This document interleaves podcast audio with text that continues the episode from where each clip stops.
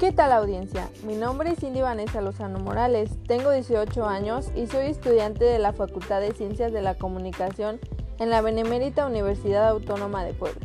A continuación, leeré un ensayo titulado El lenguaje como reflejo de la cultura.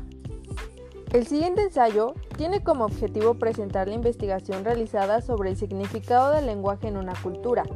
En todas las personas, la comunicación es un proceso bastante importante, puesto que todos necesitamos comunicarnos, ya sea de manera textual, a través de discursos o incluso por expresiones corporales, como lo es el contacto visual, mirar hacia los lados, tocarse la nariz. Y por supuesto, no se podría vivir sin esta. Cada cultura adapta su propio lenguaje dependiendo de su entorno.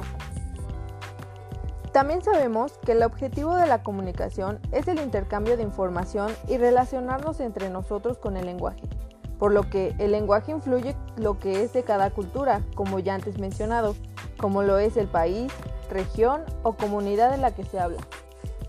La principal función que tiene el lenguaje es lo social y, por lo tanto, ligado en su totalidad a lo cultural, como lo es en los mexicanos. Nuestro lenguaje está altamente ligado a la cultura que tenemos. Un ejemplo son los modismos, como lo es güey, aguanta vara, hay unos vidrios, etc. Son formas de lenguaje que solo entendemos entre nosotros como comunidad. Hay que reconocer que dentro de una comunidad hablante hay un proceso de uniformización que se va suscitando a lo largo del crecimiento cultural de dicha comunidad. Adquirimos el lenguaje de forma individual. Cada persona aprende su dialecto a través de la interacción social con otros hablantes. Gracias a esto, se origina una nueva interacción. El léxico presenta la experiencia compartida de un individuo. Es visto como un ser individual, social y familiar.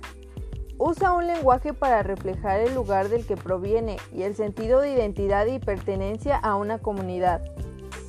Una persona que se va de su lugar de origen a otro país necesita comunicarse para poder relacionarse con nuevos individuos y de allí se produce una nueva vinculación entre distintas lenguas.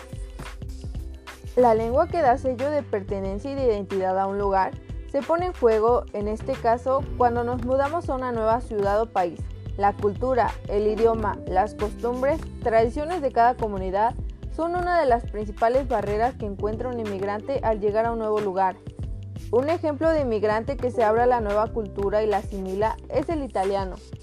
En cambio, el inmigrante alemán se circunscribe a su entorno, a su lengua y grupo de pertenencia. El lenguaje constituye un hecho cultural en sí mismo. Para aprender correctamente un lenguaje hay que aprender en primera instancia a pensar como sus hablantes y vivir en ese lenguaje. En conclusión, el lenguaje es quien funda la comunidad sobre la cual se crea toda la cultura de los humanos. La lengua es una condición previa para la cultura, ya que donde quiera que encontremos obras culturales, encontraremos como condición previa su lenguaje. Las lenguas de las comunidades hablantes organizan sus signos lingüísticos en relación con la organización que tienen. Están vinculadas a las necesidades, intereses, ámbito y a la cultura de su comunidad.